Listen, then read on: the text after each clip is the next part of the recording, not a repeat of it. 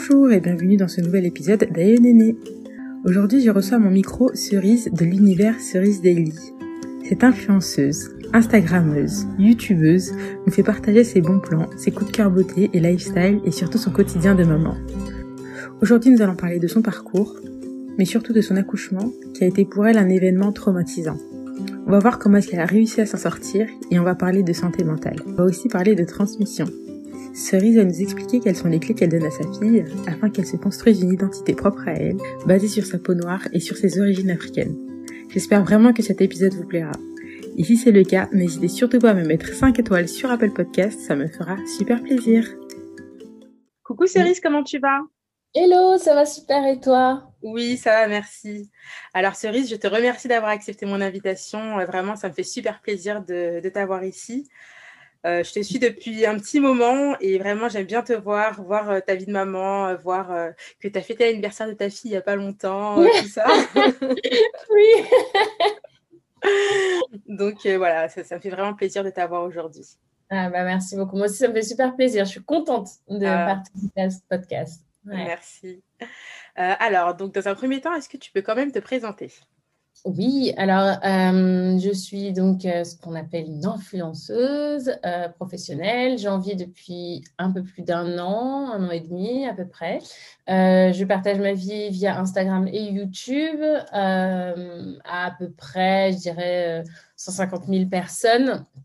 Euh, donc, euh, enfin, je partage des contenus lifestyle, euh, self-care, que des mots en anglais, beauté, famille, voilà. Donc, j'aborde vraiment tout type de sujets, les sujets qui me tiennent à cœur, les sujets qu'on peut considérer comme un peu plus superficiels, mais qui ont toute leur importance.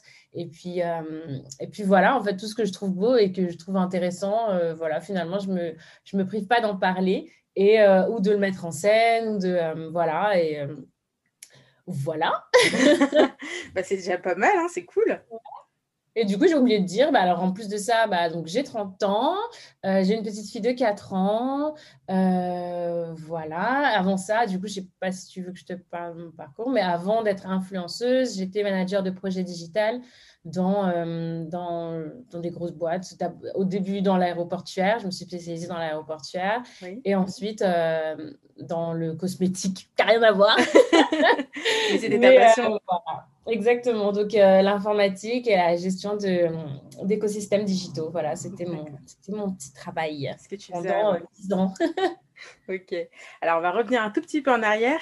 Est-ce que tu peux me dire de quelle origine tu es? Oui, je suis d'origine béninoise. Et ta fille? Et ma fille, ma fille est métisse. Oui. elle, est, euh, elle est béninoise ivoirienne. Voilà, son papa est ivoirien, il vient donc de la Côte d'Ivoire et, euh, et, moi, je suis euh, béninoise. D'accord. Alors, on va repartir un petit peu dans ton enfance. tu as grandi dans le Val-de-Marne. Est-ce que tu peux nous raconter comment c'était? Alors oui, alors j'ai vécu donc dans une petite ville du Val-de-Marne. Mes parents, pendant les dix premières années de ma vie, habitaient en cité. Mhm. Euh, et, en fait, j'en ai absolument pas un mauvais souvenir ou quoi. On n'est vraiment pas dans les clichés euh, qu'on voit dans les téléfilms euh, sur TF1. dans Enquête exclusive. voilà, exactement. C'était assez paisible. Ce dont je me souviens, c'était au contraire d'être en contact avec beaucoup d'enfants, beaucoup d'enfants qui me ressemblaient en fait, puisque mes parents m'avaient scolarisé dans une école privée, donc j'étais la seule noire. Et ensuite, quand il y a eu une autre noire dans l'école, c'était ma sœur. donc euh, voilà. Et, euh, et, en fait, je le vivais hyper bien à l'école. Mais aussi, quand je rentrais à la maison, bah, dans euh, la cité dans laquelle j'étais, bah, il y avait des. J'avais mes copines maliennes, mes copines arabes, maghrébines, mes copines portugaises, voilà. Et donc, euh, je vivais bien finalement ces deux univers et euh, voilà, c'était euh, vraiment trop bien. Enfin, j'ai vraiment un, une, un, bon souvenir, un bon, des, ouais, des, des, belles histoires dans la tête. et ça me rappelait beaucoup le Bénin ou le Sénégal, puisque mon grand-père, mon père, pardon, a vécu avec sa grande sœur qui, elle, vivait au Sénégal. Donc, du coup, j'allais souvent chez cette grande tante au Sénégal. Donc, du coup, ça me rappelait finalement mes vacances, euh, voilà. Enfin, ça faisait une continuité, ça ramenait en fait un peu comme de ma famille dans ma réalité euh, française finalement. Et euh, voilà, ça me faisait vraiment du bien.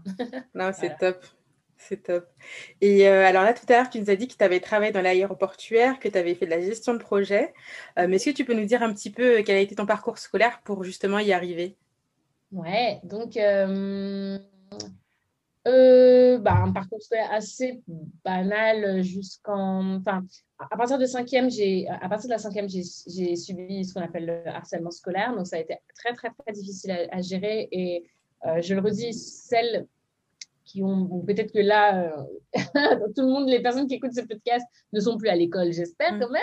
Mais si vous avez des enfants, d'être hyper vigilants et surtout, bah, en fait, dans, dans, d'avoir les, les oreilles pour entendre quand quelqu'un euh, dit des choses atroces à l'école. Mhm. Euh, sauf que moi, en fait, j'ai fait exactement l'inverse du conseil que je suis en train de donner. J'en ai parlé à personne, en fait. Et donc, euh, j'ai gardé ce harcèlement scolaire secret du mieux que je pouvais pendant, enfin, jusqu'en jusqu'en troisième. D'accord. ouais, en, non, jusqu'en seconde même. Et en seconde, bah, quand j'en ai parlé, mes parents, mon père m'a fait, enfin, avait pour l'idée de me faire changer d'école. Ça s'était déjà bien ralenti au lycée. Donc, ma première année de lycée, ça, ça allait beaucoup mieux au niveau du harcèlement scolaire, mais mes, mes résultats scolaires étaient en, chute libre. Donc, mes parents m'ont envoyé en, pensionnat, comme on voit, euh, comme sur M6, là. D'accord, pensionnat de Chavagne. Voilà, exactement. Donc, euh, c'était euh, avec l'uniforme. donc, voilà, c'est les écoles privées hors contrat, donc qui ne dépendent plus de l'État. Mhm. Euh, donc, c'était vers Angers, c'est dans un tout petit village qui s'appelle Bécon-les-Granites. Oui. voilà, et euh, loin de toute civilisation. Et donc, euh, voilà, donc j'étais euh, en internat là-bas et en fait, euh, bah, finalement, j'ai pu reprendre une page blanche, euh, ne plus être qui a, celle qui avait été bully, voilà, et finalement me créer une nouvelle identité et j'ai pu du coup cartonner à l'école, voilà. Donc j'ai eu mon bac, j'ai fait un bac ES, spécialité mathématiques. Mhm. À la suite de ça, j'ai fait une, deux années de prépa, donc l'aide supérieure et l'aide spécialisée, euh, je me dis euh, l'aide sup, l'aide spé là. et euh, j'ai même pas passé le concours normal parce que euh, j'étais assez lucide par rapport à mes propres capacités. Et donc voilà, donc un peu la mort dans l'âme, je me suis lancée un peu dans le marketing, je savais pas trop, enfin bref, je savais pas trop. Donc j'ai sélectionné marketing, j'ai fait ma première expérience pro euh, et, en fait, j'étais dans une petite boîte qui faisait, euh, enfin, je ne sais plus trop ce que la boîte faisait, mais en tout cas, moi, j'étais en charge du marketing et communication. D'accord. en stage, quoi, en stage. Et en fait, c'est là que j'ai pu toucher un petit peu à la com. Euh, je me suis dit, oh, c'est pas mal du tout. je faisais des trucs un peu sur l'ordinateur. voilà, voilà, je faisais des affiches, des newsletters, etc. Et je me suis dit, bon, bah, j'aimerais bien un peu toucher un peu à cette histoire de com digital et tout. Donc, j'ai cherché une école euh, qui s'appelle l'ICANN, l'Institut de création et d'animation numérique à Paris. Mhm. Et euh, voilà, donc j'ai été admise là-bas euh, pour faire un bachelor en création web, digital, machin. Bon, bref, en tout cas, j'ai appris à coder, j'ai appris à, à, dessiner, enfin, à faire du design, j'ai appris vraiment des spécificités très techniques. Mhm. J'ai appris vraiment tous les trucs de codage. voilà. Inutile de te dire qu'on était trois filles ah. dans une classe de mecs. Oh euh, mais, euh, mais voilà, donc, euh, mais c'était, c'était vraiment cool. J'ai vraiment beaucoup aimé et toujours en alternance. Hein. Tout ça, tout ce que je dis, je, je l'ai fait en alternance. À la fin de ça, du coup, j'ai fait un M1 et M2 en, donc, en, donc un master en gestion de projet, donc management de projets digitaux. Et donc là, j'ai été embauchée du coup chez Aéroport de Paris pour mon M2. Et, euh, et donc, du coup, j'étais trop contente parce que c'était mon rêve de petite fille de bosser en aéroport. Pas dans les compagnies aériennes, on ne parle pas de bagage. Vraiment la plateforme aéroportuaire. Et euh, j'aimais trop, enfin, j'aime trop l'ébullition des aéroports, etc. Je trouve que c'est un lieu qui est assez magique, en fait. Il y a quelque chose qui se dégage. Voilà, les gens se retrouvent, les gens se séparent, euh, les gens partent. Enfin, il y a vraiment un truc, j'adore l'énergie, en fait, des mm. aéroports. Et euh, donc, j'étais recontente. Donc, voilà, j'ai été prise chez Aéroport de Paris. J'ai bossé pendant deux ans. Donc, j'ai fini mes études et j'y ai bossé. Et ensuite, j'ai été embauchée, euh, du coup, là, pour mon premier vrai job euh, CDI chez Vinci Airport qui donc gère des aéroports de, de province. Donc, par exemple, Nantes, Notre-Dame-des-Landes, là. Ah, le fameux. voilà, pour donner un petit exemple. Mais euh, voilà, donc euh, voilà, donc c'est ce type, c'est les aéroports de, de, province et aussi plein d'aéroports dans le monde. Donc tous les aéroports du Portugal, c'est Vinci Airport, euh, voilà. Donc en fait, moi, ce que je faisais là-bas, je gérais les sites internet de ces aéroports. Moi, c'est ça mon boulot, en fait.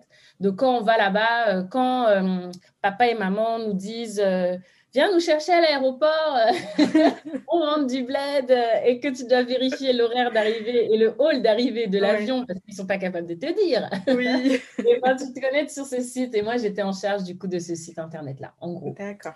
Donc euh, voilà, et, euh, et, donc euh, voilà, donc du coup, bah, j'ai bossé là-bas pendant presque quatre ans chez uh et j'ai été débauchée du coup par un gros groupe de cosmétiques dont je tairai le nom. voilà, et, et, du coup, ils m'ont débauchée pour bosser avec eux toujours euh, dans l'écosystème digital, donc toujours pour gérer des galaxies de sites internet, donc un très grand nombre de sites internet, c'est ça qu'on appelle une, galaxie, de sites internet. Et euh, donc voilà, donc j'ai changé complètement d'univers et je suis passée finalement un peu chez euh, le diable s'habille en Prada. voilà, et donc au bout de presque bah, trois ans, euh, ouais, presque, presque quatre ans aussi, trois ans chez, euh, dans cette grosse boîte, euh, je suis partie avec perte et fracas parce que j'ai fait un joli burn-out. Voilà, voilà. Et ensuite, du coup, je me dis, ça suffit Je vais faire cerise. je vais me faire ce qui me plaît. Et finalement, le fil rouge de toutes ces années-là, puisque depuis 2008, c'est-à-dire depuis la prépa, en fait, j'avais un blog où j'étais cerise, où je racontais mes trucs de ma vie, ensuite mes conseils make-up et tout et tout. Mhm. Et, euh, et, en fait, je me suis dit, bah, en fait, cette communauté, elle grossit, il y a de l'intérêt, ça fait presque dix ans. Et donc voilà, donc du coup, bah, j'ai dit, euh, bah, banco, on tente l'aventure de l'entrepreneuriat. et tu es là, on est là aujourd'hui. Et j'en suis là aujourd'hui. Ah, super. Bah, alors, on va revenir sur ton parcours de maman. Euh, tu es devenue maman à l'âge de 26 ans. Mhm. Est-ce que tu peux nous raconter un petit peu comment c'était ton expérience, ton accouchement, ton postpartum, voilà. Ah, euh, ah oui, c'est vaste. Euh, euh, donc, ma petite baby s'est déclarée en, coup de foudre surprise. En fait, je, je, je, vivais une relation amoureuse à distance. En fait, voilà. Donc, avec le papa de, celle que j'appelle Baby Cerise, qui est donc ma fille, euh, bah, on, est tombé amoureux à distance. Il vivait aux États-Unis et moi je vivais en France. Donc euh, pendant euh, deux ans, donc ouais, un, peu moins de deux ans, j'allais là-bas, il venait ici, on, se donnait rendez-vous dans des pays pour faire des voyages, etc. Enfin, c'était assez comme dans un film, assez magique. Mhm. et, et, une bouteille de vin, l'Italie, et hop, on a oublié les précautions de base. et, euh, et, je suis donc tombée enceinte, euh, finalement, de mon copain avec qui je vivais pas. Enfin, ça faisait un an et demi ouais, que j'étais avec lui. Oui. Et euh, à distance. Donc, donc c'était romantique. Tout ça, c'est voilà, romantique quand même. Voilà, c'est romantique. Sur le moment, c'était assez. c'est un peu, je disais, est-ce qu'on le tente ou pas? Mais oui, clairement, clairement, voilà, on y va.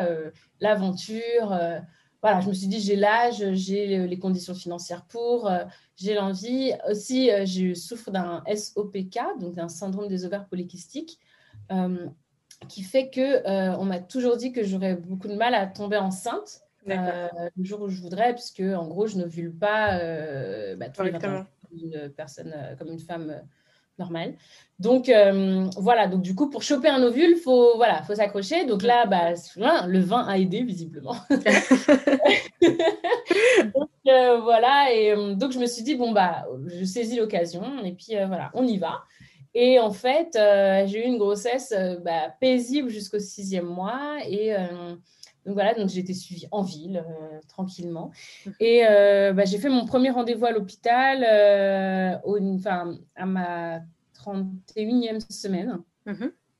Et euh, donc, euh, c'est assez, enfin, c'est classique, hein, c'est mon premier rendez-vous à l'hôpital, sauf que bah, l'obstétricienne m'a dit, mais euh, vous faisiez, enfin, vous n'aviez pris que 4 kilos jusqu'à il y a 3 semaines. Je dis, bah oui, j'étais assez fière de moi. mais, en 3 semaines, vous avez pris 11 kilos. Donc, je lui ai dit, bah, déjà doucement, on baisse d'un ton déjà. J'ai mangé, mais ça va. mais ça va, parce que le, je me suis dit, bah, le total, c'est 15 kilos, c'est pas non plus, voilà quoi. Euh, enfin, j'ai des, copines qui ont pris 21, 25 kilos pour la grossesse, c'est pas, voilà quoi. Je me suis dit, je suis quand même dans la moyenne basse du truc. Mhm. Et elle me dit, c'est pas tant le nombre de kilos que vous avez pris, mais la rapidité avec laquelle ça a gonflé. Et donc, elle part, elle revient, elle part, elle revient, machin. Et en fait, en gros, elle me dit que je ne peux plus sortir de l'hôpital, que je vous fais ce qu'on appelle une prééclampsie. Voilà. Et tu nous expliques ce que c'est qu'une prééclampsie? Ouais, une prééclampsie. En gros, de gros, euh, c'est euh, en gros, je, de ce que j'ai cru comprendre, c'est en gros euh, le fœtus commence à créer des protéines, je crois, ou protéinutries, ou je sais pas quoi, bon bref, et ça empoisonne la maman. En gros, c'est comme si on devient incompatible l'un par l'une par rapport à l'autre. Et, et, en fait, elle risque de, enfin, le, le, fœtus risque de me tuer et moi, je risque de la tuer. En gros, on, on, on rentre en combat l'une contre l'autre. mutuellement. Voilà, exactement. Et en fait, c'est hyper euh, grave. Et moi, ça m'avait hyper, hyper peur quand, euh, quand elle m'a dit ça, puisque j'étais une grande fan de Downton Abbey. Et pour pas spoiler, mais il y a un moment, un des mhm. personnages principaux que j'adorais à l'époque euh, est morte en couche après avoir fait une éclampsie. Et je me rappelle que je ne savais pas du tout ce que c'était. J'étais ultra choquée de cet épisode et que j'avais cherché sur Internet et je me suis dit, oh là là, quelle horreur, ce truc, cette maladie et tout.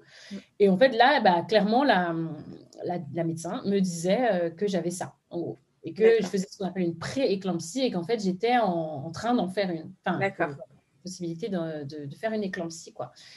Donc, euh, ça m'a fait flipper. Et, euh, et sauf que bah, les médecins, ils, sont, ils essayent de sauver ton corps. Enfin, donc, en fait, finalement, ta santé mentale et la peur que tu as, ça vient un, peu bah, second plan. un peu secondaire. Ouais, voilà. Ils étaient vraiment en mode, faut me sauver. Donc, du coup, finalement, si j'ai peur derrière, enfin, eux, ils étaient vraiment en mode, euh, voilà. On te sauve, tu te débrouilles après, quoi. Voilà, exactement. Et euh, donc, du coup, bah, interdiction de sortir. C'était fini. Plus, en fait, je n'ai plus le droit de sortir de l'hôpital. Ils m'ont hospitalisé immédiatement. Et, euh, et, une semaine après, euh, en fait, ils, te, ils, te, font, ils te font, ils te maintiennent en le bébé à l'intérieur de ton ventre. Mais du coup, en fait, comme je fais de la tension, c'est ça en fait le, truc le plus important de la de la c'est que tu fais une tension qui est trop trop élevée tension artérielle. Donc, euh, pour une personne euh, dite normale, euh, je crois que c'est 11. Quand tu es trop énervé, genre énervé, tu piques une crise de colère, genre la rage et tout et tout, et qu'après tu as mal à la tête et tout, tellement tu étais énervé et tout, bah, tu es monté à bah, les 13. D'accord. 13, voilà. Bah, J'étais à 23.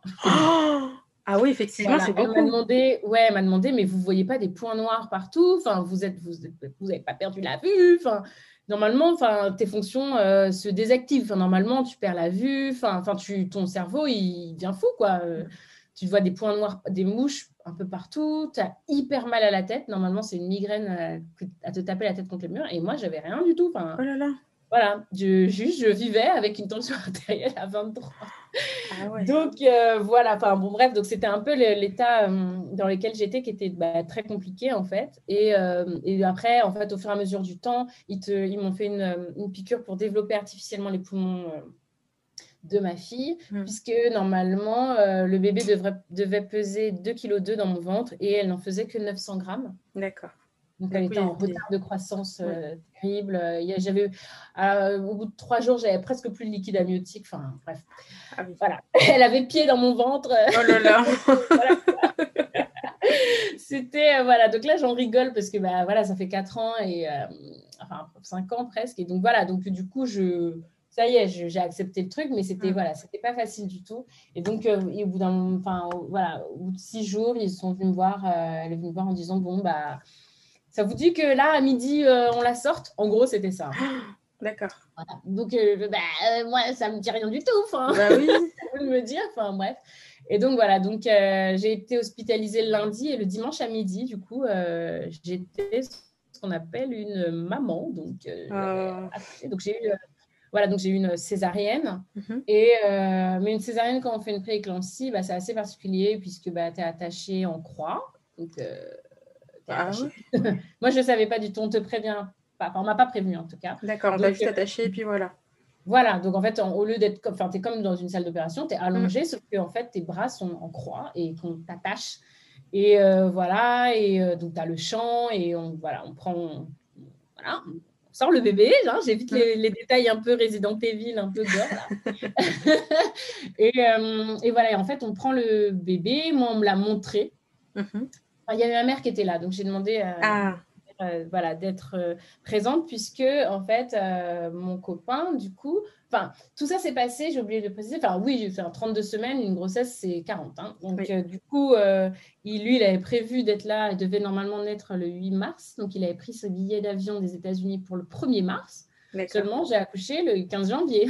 Oui, ah oui, d'accord. Donc, il était pas prêt, le 6 janvier. Donc, il était absolument pas là et pas possibilité de. Enfin, voilà, deux mois à l'avance, c'était mm. impossible qu'il puisse même être là. Donc, voilà. Donc, du coup, ma mère était avec moi dans la salle d'opération. Et euh, voilà, donc, on me la montre euh, et ensuite, on l'emporte. Oh là là. et, euh, et Elle est partie avec ta mère? Oui, voilà. Ils, ont, ils ont demandé à ma mère est-ce qu'elle voulait venir avec elle. Et en gros, elle, elle m'a demandé est-ce que tu veux que je reste avec toi ou que j'aille avec elle. Donc, moi, je me suis dit bah, qu'elle aille avec elle. Mhm. Et du coup, je suis restée toute seule pendant qu'on finalement me recousait. Et, euh, et, ensuite, je suis restée en salle de réveil très longtemps parce qu'en fait, ma tension ne descendait pas. D'accord.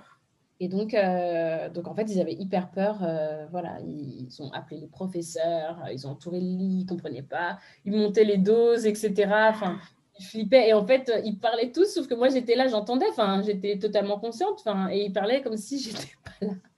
Et euh, enfin, voilà, on monte la dose à machin, mais non, ah non, mais c'est pas possible. Mais non, là, on touche vraiment les doses les plus excessives. Enfin, moi, je prends pas cette responsabilité, machin, machin. Enfin, oh là là, le stress d'entendre ce genre de choses. Voilà, exactement. J'ai envie de dire, est-ce que vous pouvez éviter de faire des expériences sur mon corps? C'est clair.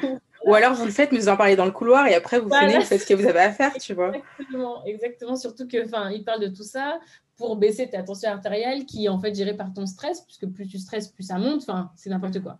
Et euh, bon, bref, donc ça a mis un temps infini. Je crois que je suis restée ouais, 3-4 heures en salle de réveil. C'était hyper long.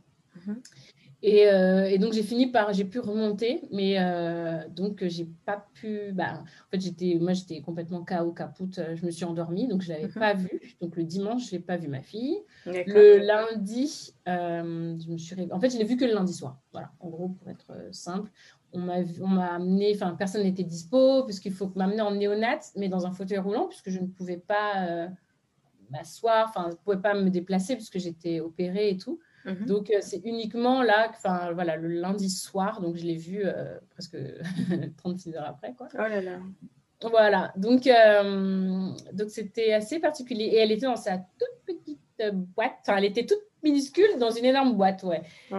Voilà, une cosmonaute a été branchée de partout. Il y avait des, plein d'écrans, et des bip bip partout. Enfin, et on me dit Voilà ta fille Oh là là T'es contente T'es contente Ouais, enfin. Ouais, c'était. Euh, ouais, non. Donc, euh, je vais un peu casser le mythe, mais euh, l'instant maternel, bof. Hein. Ouais, bah, justement, en fait, je, voulais en venir, parce qu'après tout ça, après tout, tout ce que tu as vécu, le traumatisme aussi de l'accouchement, le fait d'être toute seule sans le papa, enfin voilà, à quel moment est-ce que tu t'es sentie devenir mère? Alors, il y a eu deux, deux, deux moments. Euh, donc, euh, très vite, on fait ce qu'on appelle le pot à pot avec les enfants euh, qui sont prématurés. Mhm. donc, en fait, on, comme ils ne peuvent plus être à l'intérieur du ventre, il faut, on se rend compte que les enfants se développent plus vite quand ils sont au contact physique de la peau de leur maman. Mhm. un peu kangourou, quoi, tout simplement. Donc, bah, on nous appelle comme ça d'ailleurs, les mamans kangourous. Donc, du coup, on me la posait sur le, sur, le, sur la poitrine. Donc, en, gros, euh, ma fille faisait euh, de ma clavicule à mon sein gauche. Hein. oh là là, petit bébé. elle était minuscule. Ah elle tenait dans une main, quoi. Voilà, exactement. Et donc, euh, bah, on est resté comme ça. Donc, au début, je ressentais c'était assez, pas que je ressentais rien, mais j'étais tellement sur ma, douleur, parce que j'avais mm. hyper mal du coup de ma cicatrice, de, je faisais un stress post-traumatique aussi en même temps. Donc après, j'en parlerai au niveau santé mentale, euh, j'ai pris un gros coup euh, mm. à ce niveau-là. Mais euh, donc en fait, j'étais un peu dans mon, pas dans mon monde, mais un peu dans ma bouteille, quoi, on va dire. J'étais pas très connectée à, à, ce qui se passait véritablement dans le moment présent. Donc j'avais juste mon bébé qui était là. Et, euh, et, voilà. Donc pendant des, ça dure des heures et des heures. Enfin, je restais là des heures avec elle sur moi. Et euh, il y a eu une nuit où je n'arrivais pas du tout à dormir et euh, je suis venue en néonate, parce qu'on peut venir à l'heure qu'on veut, à n'importe quel moment. Donc, euh, bah, moi, je venais en fauteuil roulant au début, puis ensuite, euh, je marchais comme une petite vieille de 90 ans pour venir à la néonate. Et, euh, et en fait, je l'ai mise sur moi et au bout d'un moment, je me suis mise à pleurer. Donc, j'ai pleuré, pleuré, pleuré, pleuré, pleuré. Et je lui ai demandé pardon de pas. En fait, il y, avait, ce truc-là de. Il y a une grosse culpabilité de mm. bah, finalement de ne pas avoir su la garder à l'intérieur de mon ventre. Mm et euh, de voilà qu'on en soit là toutes les deux quoi. En gros, je me disais mais mon Dieu, mais hein, c'était tellement loin de, de ce que moi j'avais imaginé. Voilà. Donc euh, voilà et c'est à ce moment-là finalement quand j'ai j'ai réussi à j'ai pleuré que et que je lui ai demandé pardon etc. Je pense que j'avais besoin d'extérioriser que du coup la première fois que j'ai senti que il y avait un truc entre elle et moi. Vraiment que du coup on s'est reconnecté finalement puisque c'est assez particulier puisque bah, pendant six mois j'étais deux j'avais quelqu'un à l'intérieur de mon ventre. Et hum, du jour au lendemain, comme ça, enfin, sans, sans les contractions, sans euh, quand ça passe par tes entrailles, etc., il y a vraiment un côté un peu, j'imagine, hein, un peu thérapeutique de tu es en train de le faire sortir. Là, c'est quelqu'un qui, ils ont ouvert mon ventre, ils l'ont prise. Donc, euh, j'étais pas du tout actrice de ce truc-là. Donc, euh, je me suis sentie vide, enfin, mm. seule. Alors que pendant six mois, j'étais pas seule, quoi. c'est un peu comme si tu avais arraché ton bébé, quoi. Voilà, c'est ça, une partie de moi-même finalement. Et donc là, j'avais vraiment l'impression de bah, finalement de me reconnecter à elle et qu'elle était plus dans mon ventre, mais qu'elle était sur moi et que mais c'était la même personne, c'était le même euh, petit bout qui était à l'intérieur de moi. Donc euh, là, j'ai vraiment senti, j'ai touché du doigt, on va dire, euh, ouais, ce, sentiment de, maternité. Et la deuxième fois, c'est que bah, en fait, les bébés sont hyper, les bébés en néonat sont hyper contrôlés, hyper surveillés, hyper voilà. Euh, et, donc, ils font des petites prises de sang sur les talons des bébés. Et euh, bah, en fait, d'habitude, j'y assistais jamais. Et bah, là, en fait, je faisais du pot à pot et la pédiatre est arrivée. Et du coup, ils ont dit, bon, ben, on va le sculpter, etc. Et ils ont fait une prise de sang. Et elle, elle a hurlé. Enfin, c'est tout petit. C'est un petit poinçon, en fait, qu'ils font dans le talon. Oui. Mais euh, et en fait, elle a hurlé et j'ai senti comme euh, enfin un instinct de protection. Mais ouais, la lionne. En fait, j'avais envie de baffer tout le monde dans la pièce. j'ai vraiment senti de la violence. Moi qui suis pas violente pour un sou, j'ai vraiment eu envie qu'on, enfin, d'arracher mon bébé. Donc, euh, mhm. après, la civilisation qui fait que je me suis réfrénée, que je n'ai pas, euh, voilà. Mais j'ai vraiment senti à l'intérieur de moi que j'avais envie d'arracher mon bébé dans les mains de cette personne et euh, de, vraiment tuer tout le monde dans la pièce, quoi. C'était hyper fort. Ça m'a un peu dépassé, même. Je me suis dit, oh, qu'est-ce que c'est que ça? J'ai jamais voulu envie de tuer qui que ce soit pour qui que ce soit. Mais là, voilà, je me suis vraiment sentie ouais, je dois la protéger. Alors que, mais c'est vraiment un truc grégaire. Hein. C'est vraiment, je l'ai senti, c'est très euh, primitif, quoi. D'accord. Donc voilà, c'est les seuls, c'est les, en tout cas les deux moments à l'hôpital où je me suis dit, oh, bon bah, on dirait que je suis maman. Enfin, Ça y est. ouais, voilà, que je, j'ai un humain sous ma responsabilité, que ouais, qui participé à la création de quelque chose, quoi. oh là là. Non, c'est fou. Et euh, avant de passer sur le sujet de la culture, j'aimerais bien que tu reviennes en fait sur euh, ce que tu disais tout à l'heure au niveau de la santé mentale, euh, parce que tu as eu donc un choc post-traumatique, enfin, tu as eu une prééclampsie, donc tout ça, ça a été difficile à gérer. Comment est-ce que toi, tu as géré au final toutes ces émotions? Bah, je les. Bah, bah, tout simplement avec euh, l'aide des professionnels de santé. Mhm. En fait, euh, après mon accouchement, euh, qui était assez traumatisant, mais après, c'est au niveau de la sensibilité de chacun. On mhm. pense des fois qu'on est très fort et en fait, bah, c'est peut-être l'événement de trop ou bon, voilà. Mhm. Et donc, en fait, j'étais incapable de me retrouver en position allongée. Je faisais des crises de panique. Je décrochais, c'est-à-dire que bah, j'étais, apparemment, je n'ai pas des souvenirs, mais je me mettais à hurler, je me débattais, etc. Enfin, j'étais plus très consciente. Et donc, c'est arrivé, ouais, deux, deux, trois jours après mon accouchement. Et donc, du coup, bah, les infirmières, enfin, les, ouais, les infirmières ont dit, euh, que je devrais faire de la psychiatrie. Enfin, que voilà, je faisais un. Donc, ils ont, ils ont fait appel à, au psychiatre euh, de, l'hôpital, mais qui est spécialisé pour les mamans. J'ai oublié comment ça s'appelle. Mais, euh, et donc, du coup, bah, il, euh, elle est venue. C'était une jeune, je me rappelle, elle était très belle et tout. Hum. et, et, et, du coup, elle me parlait tout doucement. et donc, elle m'a dit que je faisais ce qu'on appelle un, un stress post-traumatique et que, euh, et que du coup, bah, voilà, je, mon cerveau acceptait absolument pas ce qui s'était passé et que donc du coup, à chaque fois que je ferme les yeux, bah, il me resserre la sauce. Oh je revis la scène jusqu'à ce que je l'accepte. Et, voilà, donc du coup, euh, voilà, donc bref, je ne veux pas rentrer dans les détails, mais donc mm. euh, voilà, j'ai été suivie en psychiatrie pendant, pendant une bonne semaine. Et, et donc du coup, bah, c'est ce qui m'a aidé en fait à pouvoir passer outre, à pouvoir accepter et passer outre ce qui s'est passé et et voilà, donc en fait, il n'y a pas d'histoire de, de, force, de force euh, de se dire, ouh, elle est faible, ou surtout mm. dans nos cultures, on a un peu ce truc de la femme est forte, euh, c'est pas grave, on fait avec, euh, bats-toi, machin. C'est pas mm. du tout une question de se battre. Enfin, quand ton cerveau, il te, enfin, il décroche, enfin, il décroche, enfin, voilà. Et du coup, il faut de l'aide. Enfin, mm. voilà, et ces gens-là font des études, des hautes études, c'est pas pour rien. Enfin, voilà, donc du coup, bah voilà, on m'a euh, et, voilà, pendant un moment, j'en avais un peu honte parce que je me suis dit, ouh, euh, psychiatrie quand même. Ouais. mais, euh, en fait, non, enfin, psychiatrie, c'est juste la science de ce qui se passe dans la tête, quoi. Exactement. Enfin, c'est juste que ce qui les différencie des psychologues, c'est qu'eux, mm. ils sont médecins et qu'ils peuvent prescrire des médicaments et que voilà. Donc, donc voilà. Donc finalement, j'ai fait appel à des professionnels et je me suis pas dit, je vais y arriver toute seule, je suis tellement forte, le sang de mes ancêtres et compagnie, euh, rien du tout. Enfin, les Amazones, elles font rien pour toi à ce moment-là, quoi. Donc, euh, enfin, vraiment. Donc voilà. Donc j'ai et je pense que c'est important aussi de le dire en fait. Que c'est pas c'est pas grave. Enfin c'est voilà et le postpartum il se il s'agit dix fois différemment. Moi ça a été ça des un mm. mais ça peut être aussi euh, des femmes qui n'arrivent pas, qui ne ressentent rien par rapport à leur mm. bébé. Enfin il y a plein, plein de trucs. Enfin, on voit, il y a plein d'émissions, des mamans qui ont tellement peur de, de toucher leur bébé. tellement prendre leur bébé que ça devient, ouais, que ça devient, un danger pour leur enfant. Mais mm. voilà, mais tout ça, il faut que ça soit pris en charge euh, moralement et psychiatriquement, tout simplement. Et euh, tout se passe très bien. Quoi. Mmh, super. C'est vrai que c'est pour ça que je t'ai posé la question, justement, pour en fait un petit peu dédramatiser tout ça. Euh, parce qu'on se dit, sinon, oui, mmh. c'est des problèmes de blanc, euh, tu vas pas aller en discuter avec mmh. quelqu'un, des choses comme ça. Alors qu'en fait, bah, c'est ça qui fait du bien, justement. Et ça t'évite aussi d'avoir à traîner des casseroles, toi et que ta fille aussi traîne ces casseroles-là. Euh, plus tard et mm. que tu deviennes enfin une maman euh, pas comme tu aimerais l'être tout simplement et au final bah, que ce soit pour un acte aussi traumatisant que le tien ou un acte qui l'est moins mais à partir du moment où on se sent dépassé bah, il faut pas hésiter à en parler quoi tout simplement mm, mm.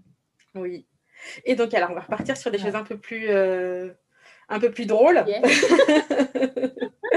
Alors, est-ce que tu peux nous dire euh, comment est-ce que tu fais pour transmettre ta culture béninoise à ta fille? Enfin non, euh, ta culture béninoise et la culture ivoirienne de son papa à ta fille. Parce que je sais que vous avez des petits combats, voilà, entre le riz et le foufou.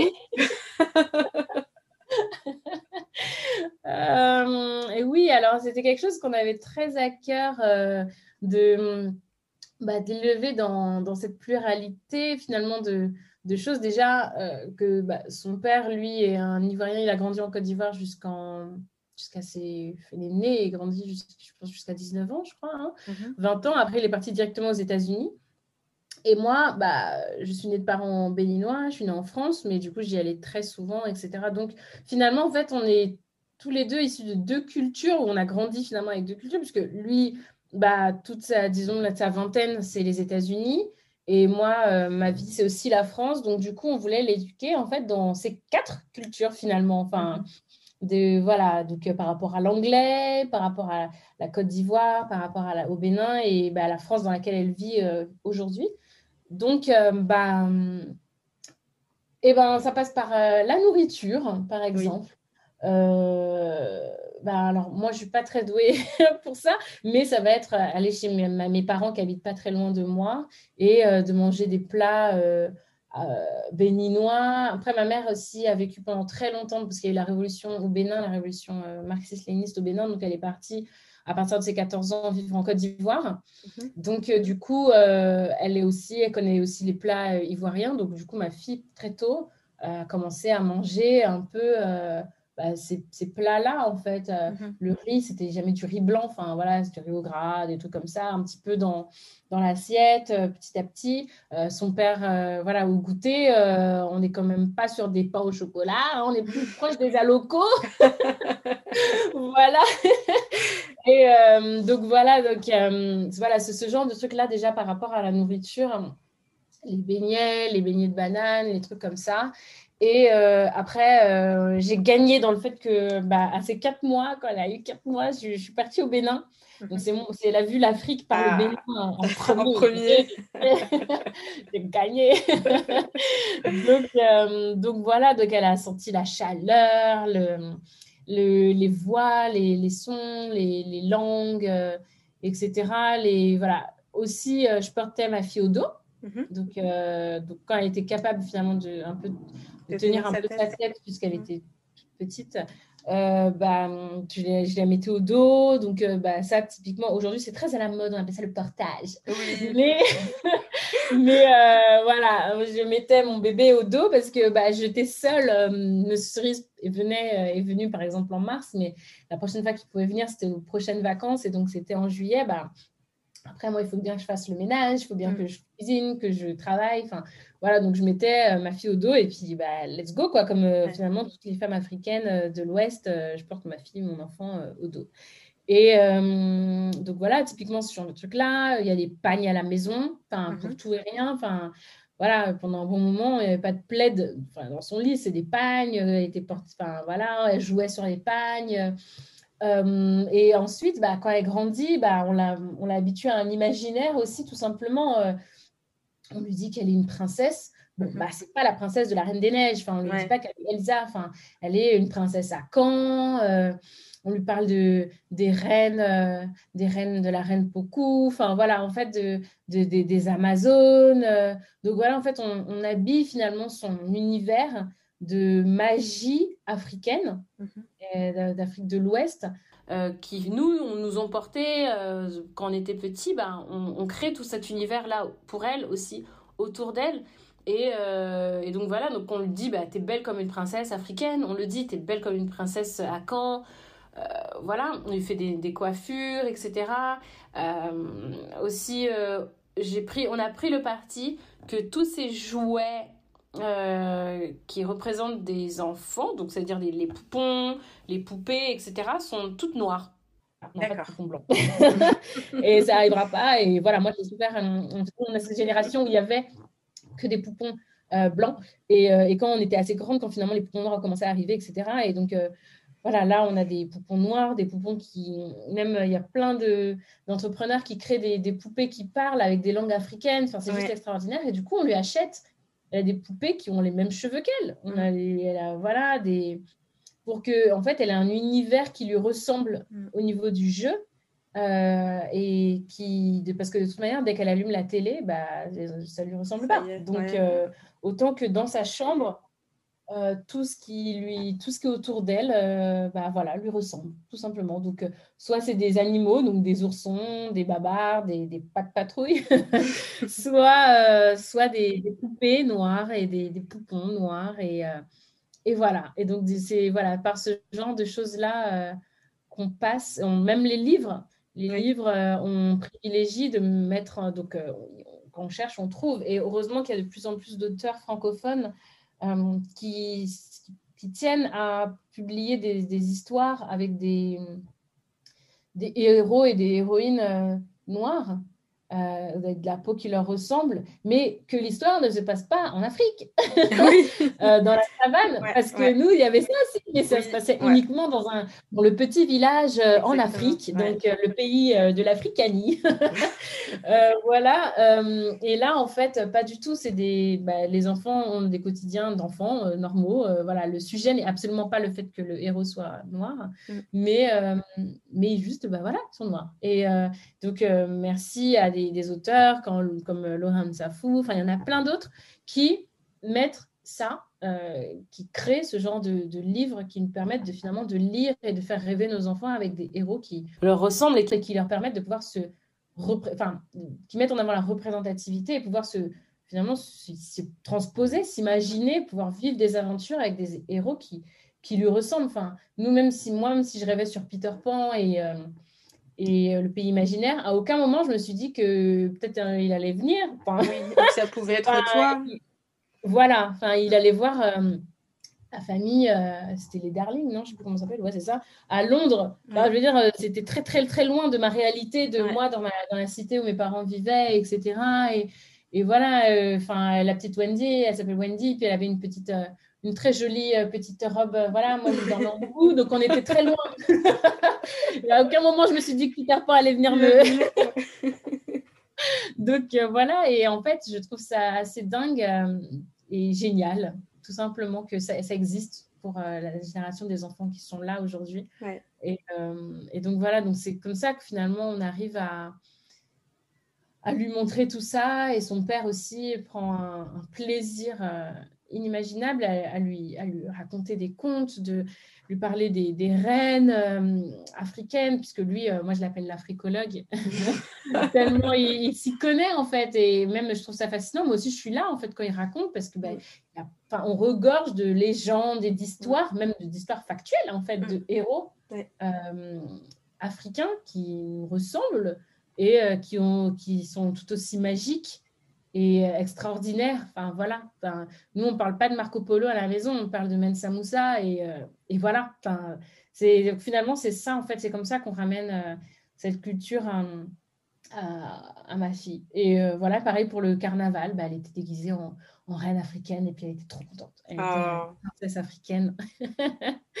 et, et, voilà, voilà. C'est, par ces petites choses-là que finalement vous transmettez votre culture. Là, j'adore, vraiment, c'est top ce que vous faites. Vraiment, euh, c'est super mignon. Et au final, c'est des, des, petites choses euh, qui vont faire, en fait, qui vont lui donner confiance en elle, qui vont lui permettre de savoir d'où elle vient.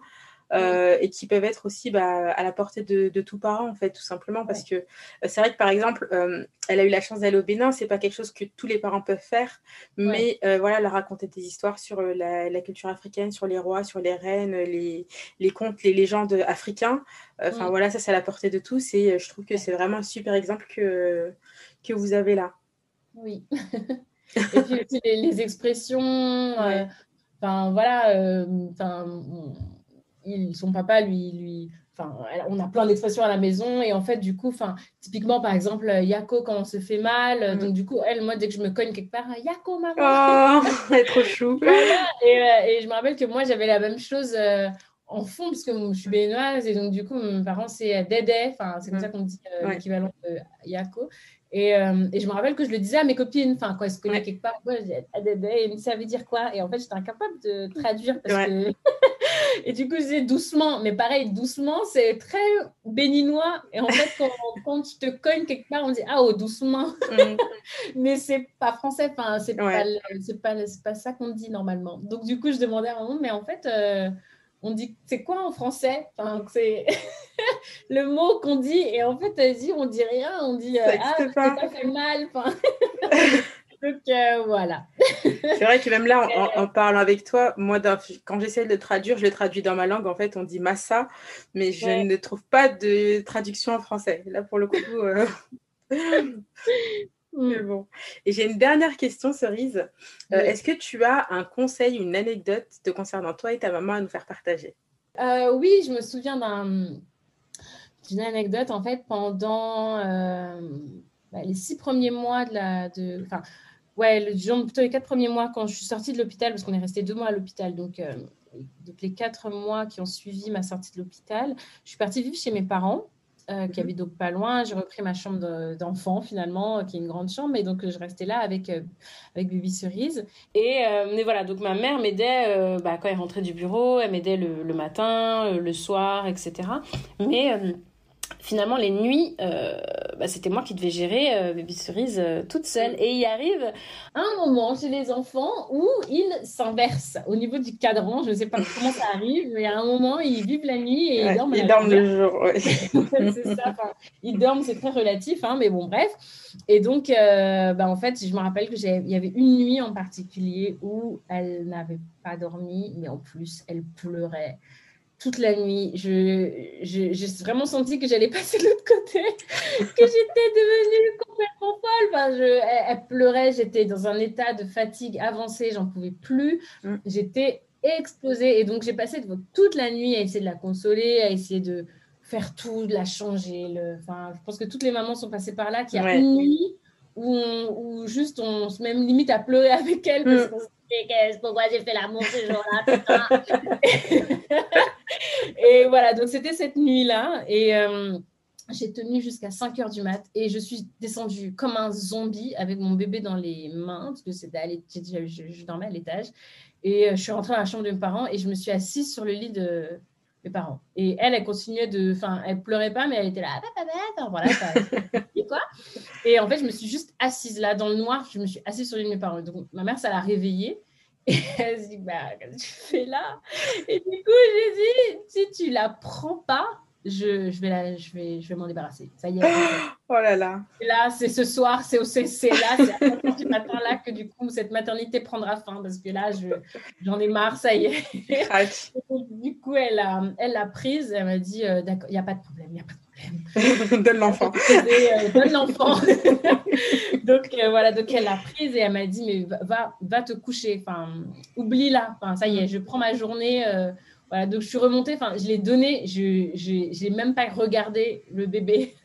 Mm. j'ai donné et je suis partie me coucher. Et je crois que je me suis réveillée, enfin, le, la nuit de cette journée, j'ai dormi 15 heures, quoi. Ah oui. Ouais, j'étais mais complètement KO. et, oh euh, et, voilà, et du coup, enfin, je me dis heureusement que j'avais ma mère à ce moment-là et je mm. crois qu'elle m'a vraiment vue dans un état de fatigue. De détresse. Ouais, de détresse totale total, total. Donc euh, vraiment, ouais, je, je, suis contente qu'elle ait été là. Et voilà, et du coup, vraiment, j'ai aucun problème pour dire que ma mère, c'est la deuxième mère de, de ma fille. Mm. Euh, elle l'appelle Nona, comme les mm-hmm. Italiens. Et, euh, et donc, ouais, Nona, ouais. Et même jusqu'à aujourd'hui, quand, quand, je suis fatiguée ou qu'on en est à la quatrième bêtise de la journée, j'appelle ma mère. Bon, Nona, ta fille là, la dépose. Surtout pendant le confinement, là. Jolie attestation urgence familiale. Et j'allais déposer l'enfant. Donc, euh, voilà. Franchement, ça a vraiment scellé à ce moment-là le fait que, ouais, c'est les deuxièmes bras, quoi. Parce que, ouf. Ouais, t'as bien aidé. C'est pour ça qu'aussi en Afrique, on dit qu'il faut, il faut un village pour élever un enfant. Parce mm. que, ouais. Non, seul, c'est compliqué. Euh, toute seule, ouais c'est très difficile. Mais en tout cas, Cerise, vraiment merci beaucoup pour euh, ton témoignage, pour ton expérience, pour euh, tout ce que tu nous as raconté. C'était vraiment passionnant, enrichissant.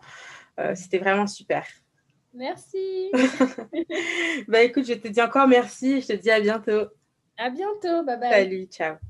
Si cet épisode vous a plu, n'hésitez surtout pas à le partager et à me mettre 5 étoiles sur Apple Podcast, ça me fera super plaisir.